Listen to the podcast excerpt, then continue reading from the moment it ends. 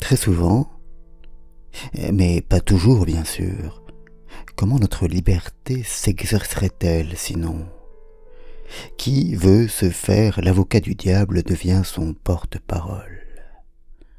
On cherchait, et cela part d'un bon sentiment, à faire preuve d'empathie et à se mettre dans la peau, la pensée, l'état d'esprit, le point de vue de celle ou celui que tout désigne à la vindicte.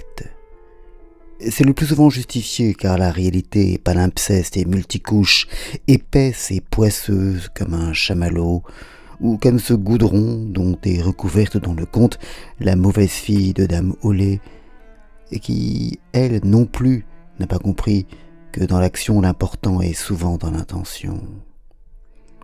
Mais vient un moment où, à cet effort empathique et altruiste, à cet effort de dépassement de la surface des choses et d'instruction des profondeurs, d'introspection parfois, se mêle insidieusement autre chose. Non pas seulement le désir d'être équitable et compréhensif, mais l'envie de jouer sa partie de marquer sa différence et son intelligence, de faire le malin, comme le dit très justement la langue française. On veut faire le malin, et à ce moment, du seul fait du changement d'intention, on oublie la poursuite de la vérité pour simplement chercher la distinction. Et alors qu'on était au départ guidé par la fin de justesse et de justice, on en vient à défendre l'irrémédiablement indéfendable pour signifier qu'on est là, jouer sa partition et faire l'esprit fort.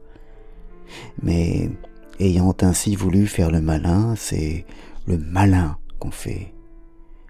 Et quelque part dans les enfers, le malin se frotte les mains, car il a, une nouvelle fois, réussi à brouiller des cartes, à salir pour des années la cause qu'on voulait défendre, et à rejeter dans le silence les femmes et les hommes de bonne volonté.